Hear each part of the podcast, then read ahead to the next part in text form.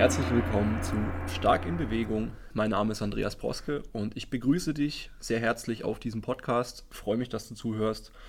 Heute habe ich ein, ja, ein Rant-Thema mir rausgesucht, was mich die Tage mal wieder sehr berührt hat, glaube ich. Oder aufgeregt hat, ist, glaube ich, ein gutes Wort. Es geht nämlich darum, dass viele Ärzte, Trainer, Therapeuten, Orthopäden, was auch immer, einfach extreme Lappen sind, keine Ahnung haben, einen schlechten Job machen. Und ich sage das jetzt extra so plakativ. Ja, und darum soll es heute gehen. Zu Gast habe ich Lisa Steiger. Hallo. Meine bezaubernde Assistentin, Freundin. Ich ähm, bin nicht deine Assistentin und Buchhalterin, aber ja. Ja gut, du, du assistierst mir schon und machst die Buchhaltung. Zum, ja, ja. Ich mache auch noch mehr. Ja. Okay, let's go. Ähm, ja, du hast es ja schon angedeutet. Was ist denn passiert? Oder wo, wo ist der Auslöser? Na, ich habe mal wieder eine Nachricht bekommen. Also wenn man ein paar Jahre Personal Training macht, ähm, beziehungsweise Online-Coaching, dann passiert es unweigerlich früher oder später, dass Kunden, Schrägstrich Klienten, ähm, irgendwelche Wehwehchen haben, äh, vielleicht damit zum Arzt gehen, ohne mir das Wehwehchen vielleicht auch kommuniziert zu haben. Ähm, und der Arzt sagt dann, irgendeine pauschale, irgendeine pauschale Aussage wird getroffen, die im Endeffekt sehr viel Schaden anrichtet. Also jetzt gerade tagesaktuell war es die Aussage von einem Orthopäden, ich zitiere, ähm, so ungefähr, du hast ja eine leichte Skoliose, vom Kreuzheben würde ich dir abraten. Also eine eine leichte, eine leichte Abnormalität bzw. Abweichung in der Form der Wirbelsäule, die vielleicht ein klein wenig zur Seite einen Schlenzer macht, was die meisten Wirbelsäulen machen. ja. ja. Und daraufhin direkt die Pauschalaussage, Kreuzheben ist nichts für dich. Ja, das ist, äh, da steckt ja noch mehr dahinter. Also einerseits ist es schade, weil die Person vielleicht auch ganz gut war in der Übung und ähm, die Übung für die Person eine gute Übung war im gesamten Trainingskonstrukt oder Trainingsplan, den wir gemacht haben. Ähm, zum anderen schwingt da ja noch sehr viel mit, nämlich dass die Leute Angst bekommen vor gewissen Bewegungen und durch diese Angst, die da ja geschürt wird vor gewissen Bewegungen, kann sich ja auch sehr viel mit dem Selbstbild verändern, nämlich dass man sich nicht mehr als anpassungsfähig und stabil wahrnimmt, sondern als fragiles Etwas und ja, kein Kreuzheben, ja nicht Übung X, Übung Y machen, weil das ist eine schlechte Übung für mich. Ähm, hm. Ja, also da ist gehörig viel falsch gelaufen einfach.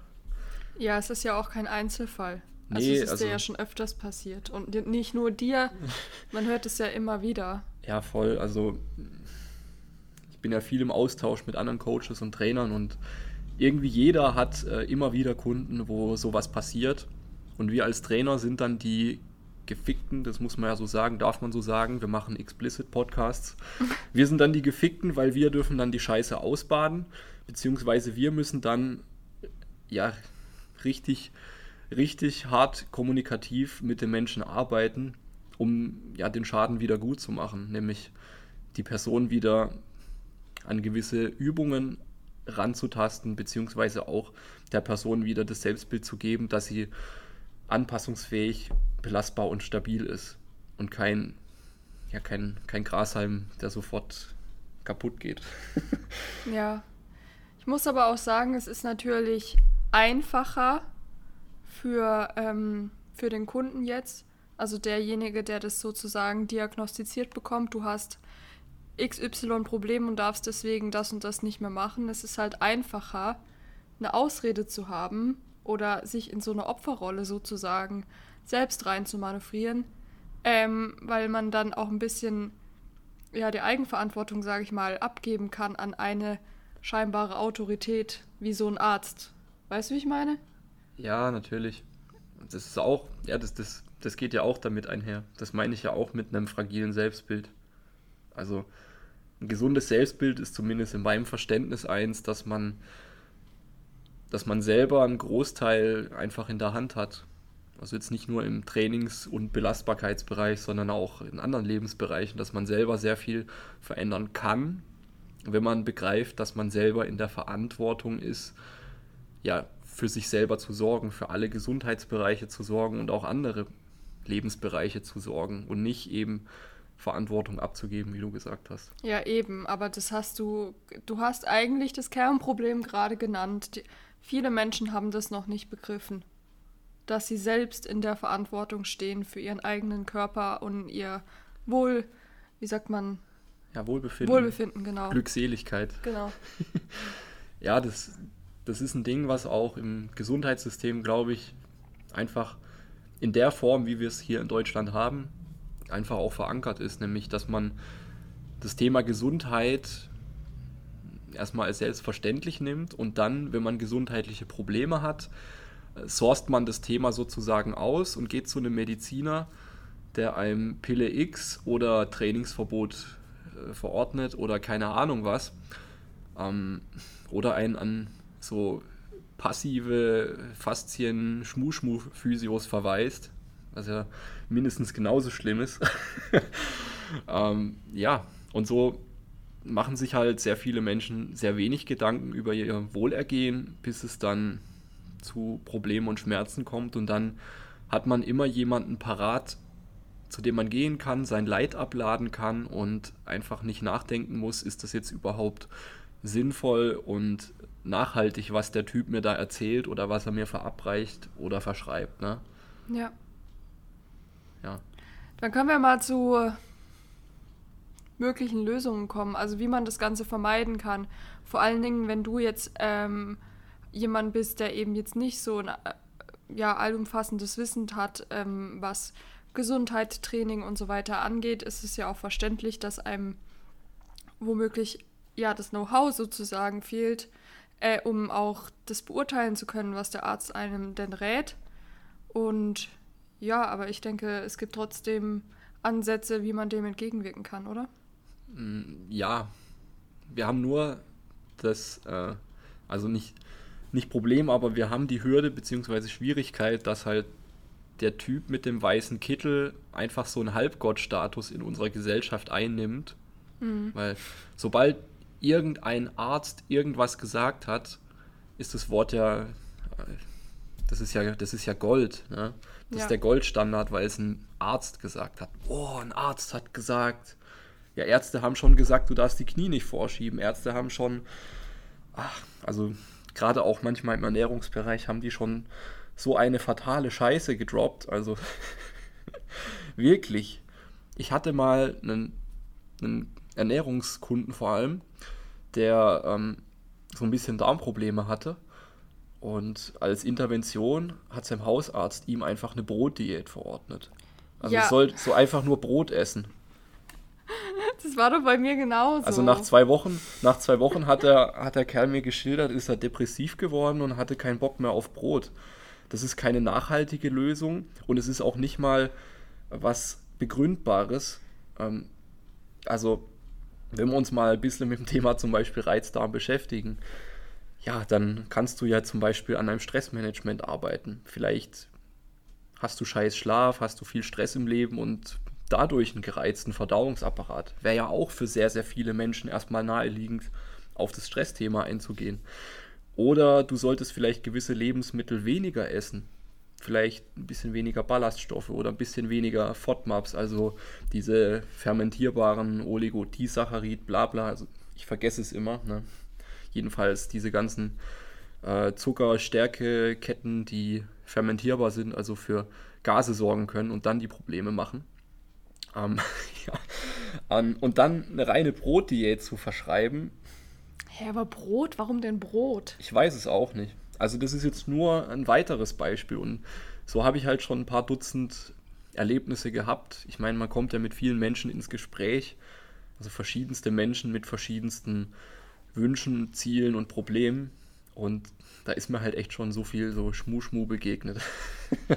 Es war bei mir genauso. Ähm, ich habe auch seit meiner Kindheit eigentlich unter Verdauungsproblemen gelitten und bin deswegen immer wieder zum Arzt gegangen, weil ich mir eben selbst nicht ja, helfen konnte, sage ich jetzt mal. Aber ja, also erstens mal wird das halt häufig nicht ernst genommen, weil das ist jetzt auch kein, wie soll ich sagen, das ist jetzt kein lebensbedrohliches, lebensbedrohliches Problem, wenn du Verdauungsprobleme hast, aber trotzdem ist es halt einschränkend in deinem Leben, in deinem Alltag. Und ja, alles, was dann gemacht wurde, ist eigentlich die Symptome behandelt. Also ich sollte irgendwelche Lutschbonbons essen oder Leinsamen mir reinknallen, aber in was für Mengen. Und ja, dann wird halt vielleicht, wenn man dann noch ähm, als Patientin nachhakt, bekommt man dann vielleicht noch einen Termin, wo, wo man auf Laktoseintoleranz und Fructose ähm, getestet wird, aber dann, dann hört es auch auf so. Also, ja. ja. Herzlichen und dann, Glückwunsch. Und dann, dann muss man halt selbst anfangen und ausprobieren, was könnte denn helfen. Ja, aber schöne Überleitung, weil wir haben jetzt komplett an deiner Frage vorbeigequasselt. Ja. Du hast nämlich gefragt, was sind denn jetzt, äh, also was, was kann man denn tun ja. als jemand, der kein Gesundheitstrainings, äh, Belastbarkeits-Reha-Experte selber ist? Naja, es ist halt schwierig, weil, wie gesagt, der Arzt hat diesen Halbgott-Status. Ähm, aber den darf man auch hinterfragen. Ja, Und sollte das ist, man. Das ist vielleicht, sollte man. Das ist vielleicht ein bisschen unbequem, wenn man das noch nicht gemacht hat, dass man vermeintliche Autoritäten auch hinterfragt, beziehungsweise die Ratschläge und Empfehlungen hinterfragt, die sie einem geben. Aber es ist halt der richtige erste Schritt, ähm, einfach mal zu fragen, ja, warum ist denn das so? Und dann vielleicht nochmal ein bisschen tiefer nachzubohren, um erstmal zu verstehen, was ist überhaupt der Gedanke von dem Typ.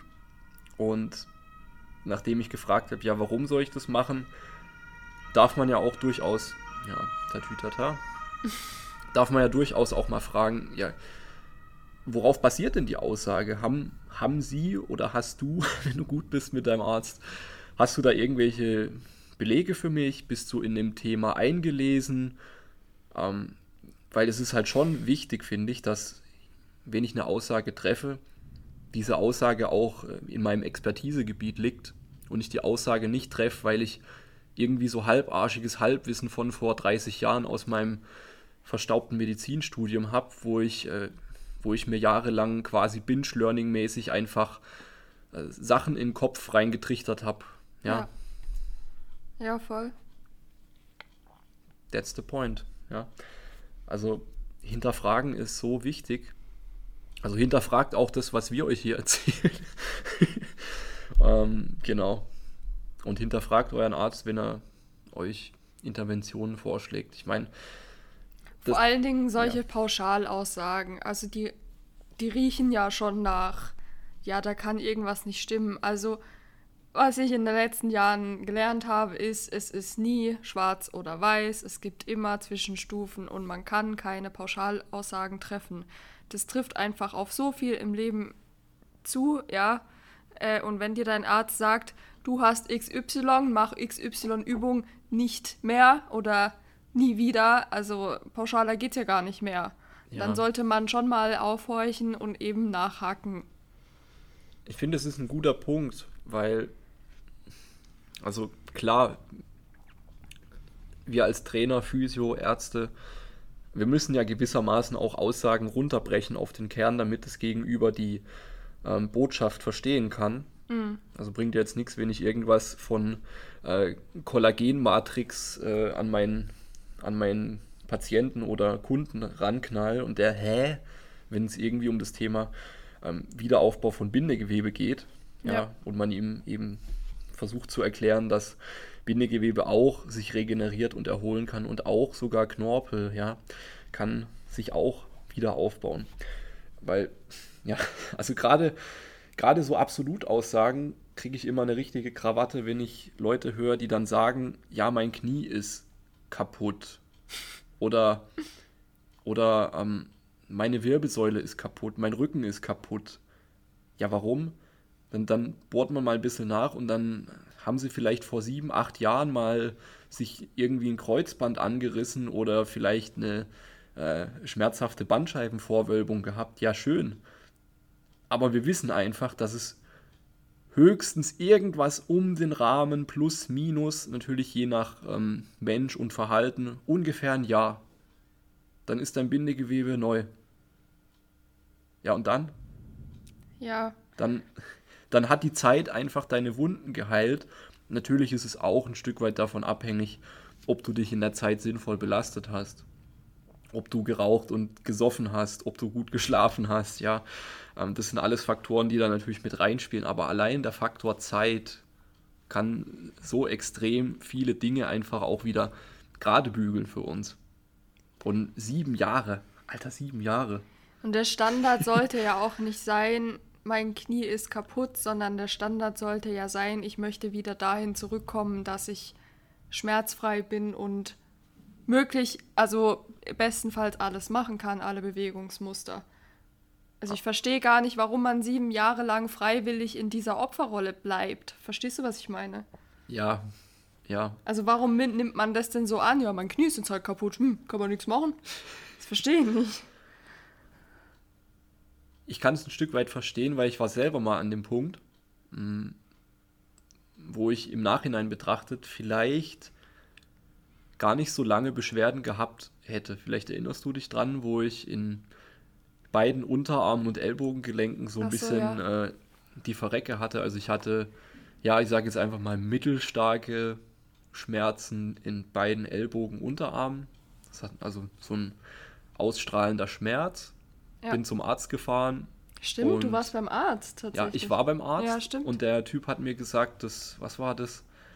Ähm, war es eine Sehnenscheidenentzündung, Sehnenentzündung? Ja, irgendeine Entzündung. Irgendeine. Scheißentzündung. Ja. Und auch die Art und Weise, wie er das mir rangeknallt hat, war.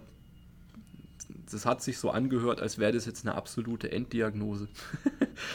und allein, wenn er diese Aussage trifft, kannst du ja auch no- nocebo-mäßig, spricht man ja vom nocebo-mäßigen Effekt, ähm, sorry vor Deutsch, ne? Also spricht man von Nocebo, wenn dir quasi etwas eingeredet wird, was gar nicht der Fall ist, was dann zu ja, Symptomen führt. Und genauso ist es ja auch mit anderen, muss man so sagen, Scharlatanen wie unsere Homies von L&B, die sagen, 80% der Leute schlafen falsch. Dann guckst du so ein Video an von denen und denkst, scheiße, ich schlaf falsch, vielleicht hast du Rückenschmerzen ein bisschen. Und dann denkst du, oh fuck, scheiße, nein, ich habe die ganze Zeit falsch geschlafen, jetzt bin ich kaputt. Vorne zieht's, hinten zieht's, die Faszien ziehen überall und die Bandscheiben platzen. Sorry, ich muss es jetzt kurz sagen, ja. Ich muss es jetzt einfach kurz einwerfen. Wir haben letztens einen TikTok entdeckt von wunderbaren Physiokollegen. Und die Aussage war original. Vorne zieht's, hinten zieht's, überall zieht's. Und ich mir dachte, was, was zur Ja, das waren doch keine Physios, das waren doch die Huyos persönlich. Ja, Das sind nicht mal was Physios. sind das denn? Also er hat Maschinenbau studiert oder sowas und sie ist Ärztin. Jedenfalls hat es überall gezogen. Jedenfalls hat es überall gezogen, das wollte Lisa loswerden. Und sowieso die Faszien, die sind kaputt. Ja, die ziehen richtig hart. Boah, nee, also zurück zu meinem Punkt, ne? Also, also Andi geht zum Arzt, hat, äh, hat ein bisschen ausstrahlenden Schmerz an beiden Unterarmen, Ellbogen, kriegt so eine Diagnose, Sehenscheide entzündet oder Sehnenentzündung, ich weiß es nicht mehr genau. Ähm, und dann fragt man natürlich nach, ja, was heißt es? Und dann heißt es ja so, gut, kann ein halbes Jahr oder länger dauern, bis das wieder voll da ist. Und vielleicht, ich kann es nicht sagen, aber gut möglich, dass ich mir selber deswegen unterbewusst eben auch mehr Schmerz eingeredet habe, als nötig gewesen wäre. Beziehungsweise der ganze Reha- oder Heilungsprozess länger gedauert hat, als er hätte dauern müssen.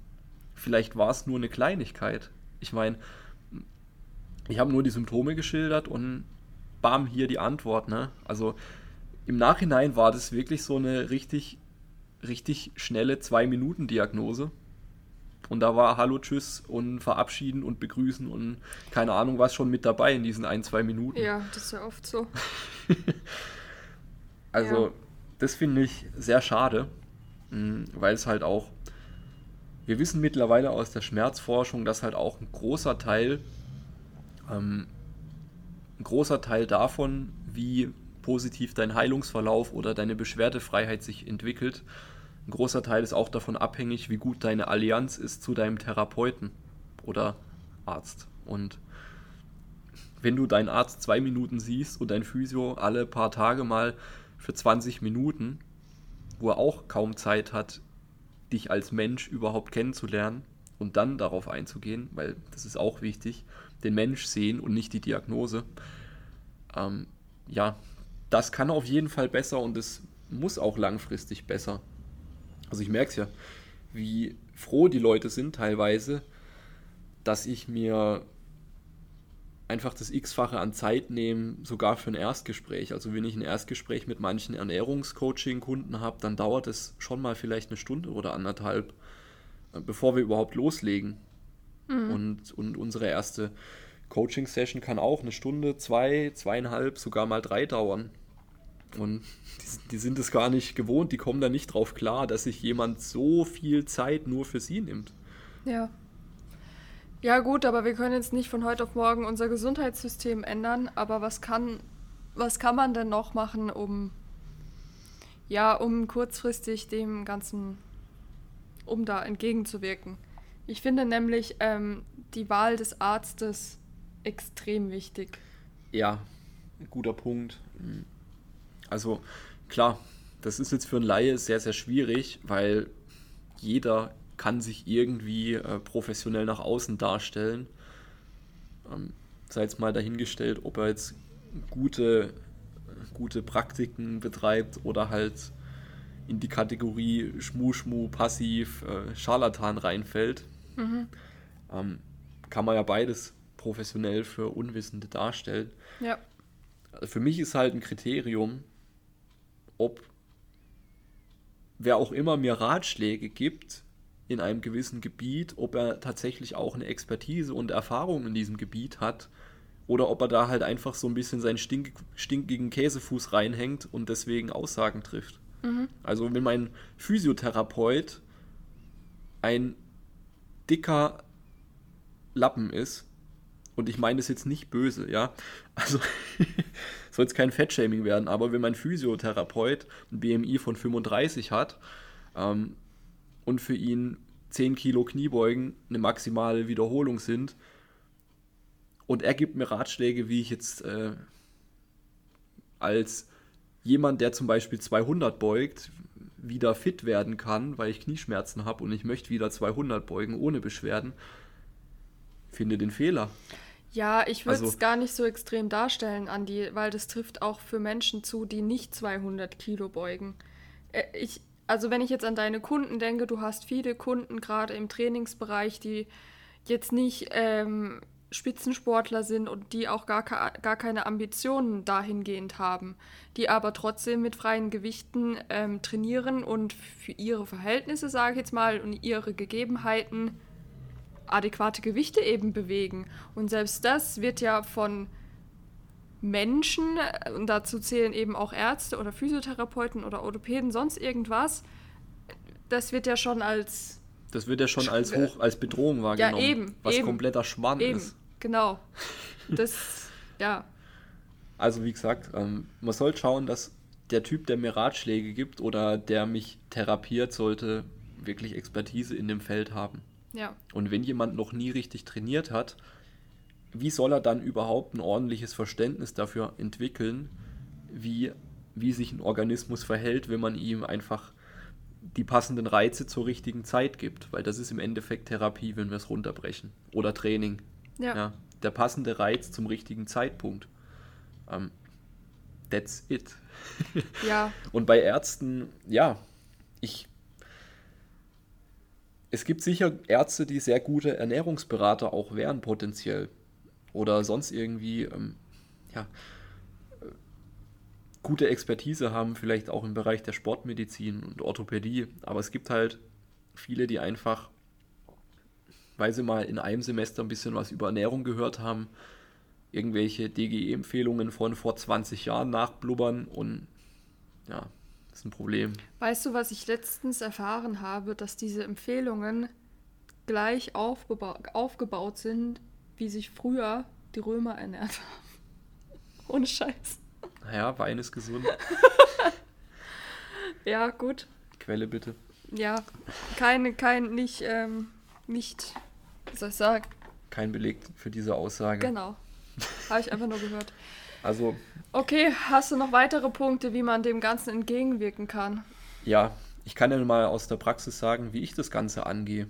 Ja, gerne. Also, hm, ich als Personal Trainer sehe mich halt auch in einer Position mit viel Verantwortung und nicht nur der, der immer smilende Entertainer-Boy mit gegelten Haaren, der, der immer, yeah, komm, heute machen wir ein neues Workout. Workout of the day, man. genau, nee, das bin ich nicht, sondern ich sehe durchaus die Verantwortung, die ich habe, weil im Endeffekt ähm, ist es mein Ziel, Menschen gesünder und belastbarer zu machen und das Ganze auch mit Nachhaltigkeit, also sprich, die Person bleibt möglichst lange am Ball damit, mit dem, was sie macht, hoffentlich bis an ihr Lebensende. Das ist so meine Aufgabe, die ich sehe und deswegen ist natürlich viel Kommunikation gefragt. Also ich versuche auch direkt, wenn ich einen neuen Kunden habe im Personal Training, versuche ich erstmal auch seine, sein Verständnis und seine Denkweise über Training und Belastbarkeit und Belastung überhaupt, versuche ich erstmal auf unseren gemeinsamen Nenner zu bringen. Mhm. Nämlich, dass Belastung geil ist, wenn man sie richtig dosiert und wenn man auch entsprechend genug Erholung einräumt. Also ich lasse das immer zwischen den Zeilen quasi ins Unterbewusstsein von meinem Kunden mit reinschwimmen, dass Gewichte geil sind, dass Heben geil ist, dass Knie über die Zehenspitzen geil ist und ähm, ja, dass man sich im Endeffekt vor nichts einscheißen muss, ja. wenn, man, wenn man sich vorbereitet. Ja. Und ja, that's it. Also alle Trainer, Therapeuten, Ärzte sollten, sollten auch immer so ein Stück weit, wie sagt man denn auf Deutsch, ähm, Educator, ähm, ja, Lehrer, es gibt kein passendes Wort dafür. Jedenfalls sollte man auch ähm, immer auch ein Stück weit Bildung und Aufklärung mitschwingen lassen, finde ich. Man muss ja jetzt nicht, wenn man 60 Minuten Personal Training hat, zweimal die Woche, äh, 20 Minuten einen Monolog halten, wie Anpassung funktioniert. Ähm, aber man hat ja immer wieder Satzpausen, in denen man sich unterhält. Und da kann man das auf jeden Fall gut einfließen lassen. Ja. Ja, ich glaube, das ist auch notwendig, einfach um gegen diese, diese allgemeine, wie soll ich sagen, Meinung sozusagen vorzugehen, dass wenn du Schmerzen hast, musst du eine Bewegung unterlassen. Und äh, ja, grundsätzlich ist Belastung erstmal gefährlich und ja, ja, wenn du das jetzt hörst, dann weißt du hoffentlich, dass dem nicht so ist. Und ähm, ja, was wollte ich jetzt sagen? Hm, genau, was können wir noch machen? Also wie gesagt, Trainer, Therapeuten, Physios, Sportphysios, beschäftigt euch selber damit und sorgt dafür, dass euer Patient, Klient, Kunde, was auch immer, einfach ein stabileres Selbstverständnis sich aneignet, dass er ein Verständnis für Anpassung, Belastung, Überlastung, Stress, Stressmanagement im Allgemeinen bekommt und macht vielleicht auch selber Content drüber, so wie wir das immer wieder mal einfließen lassen, ähm, so wie ich auch immer wieder mal gute Physios einlade.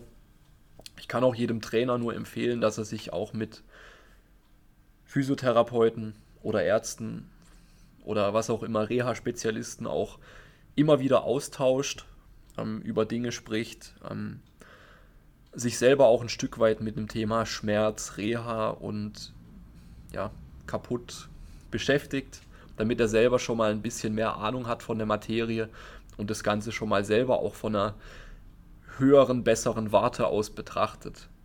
Weil ich weiß noch, als ich angefangen habe mit Personal Training und jemand hat mal irgendwo Schmerzen gehabt, da habe ich schier Panik bekommen. So, oh fuck, was mache ich jetzt?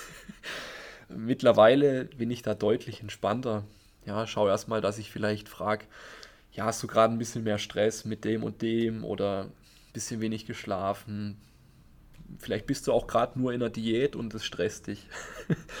ähm, vielleicht müssen wir auch einfach nur von der Kniebeuge mal für zwei Wochen 10 Kilo runternehmen oder eine Tempo-Variante mit langsamer Exzentrik einbauen oder wie jetzt bei dir einfach ein bisschen Beinstrecken, dass die Kniebeschwerden weniger werden. Also ein Beinstrecker mit Band, dass wir auch mal ja, eine isometrische Kontraktion ähm, bei maximal verkürztem Muskel haben.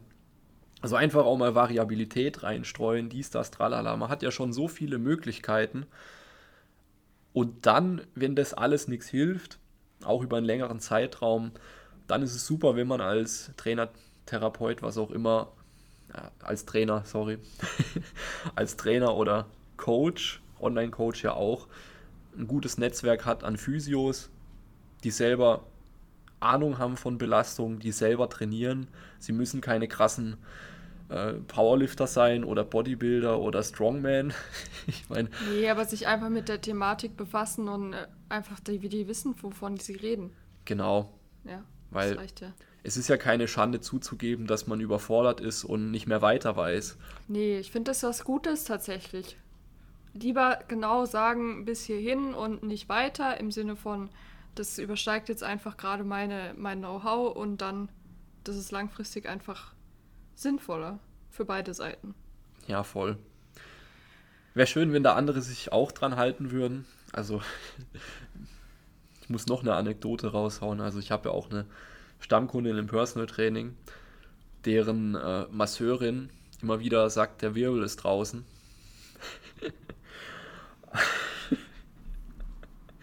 Da musst du halt fragen, wo ist er hingegangen? wo, wo ist er denn hingegangen, wenn er raus ist?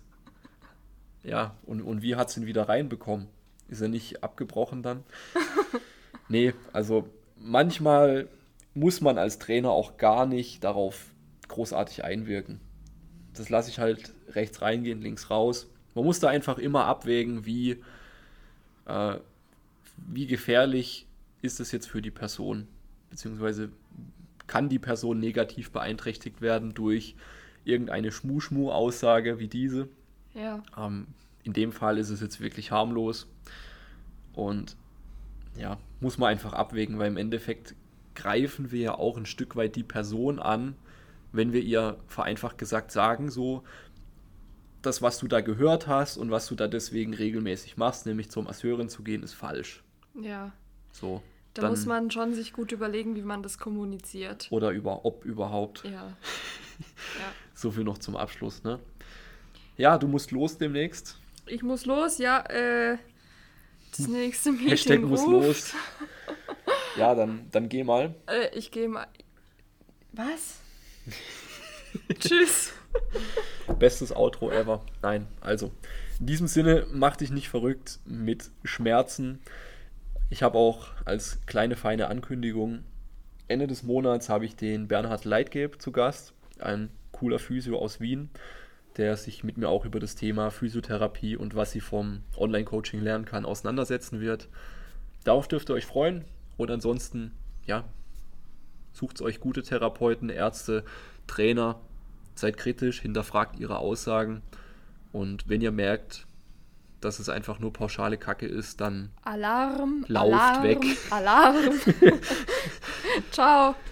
Macht's gut, bis zum nächsten Mal bei Stark in Bewegung. Ich danke mich auch. Ich danke mich auch bei dich, wenn du diese Folge teilst in den sozialen Medien und mich da gerne verlinkst. Ganz viel Liebe für dich und wir hören uns nächste Woche wieder. Bis dann, bleib stark in Bewegung. Tschüss. Ciao, ciao.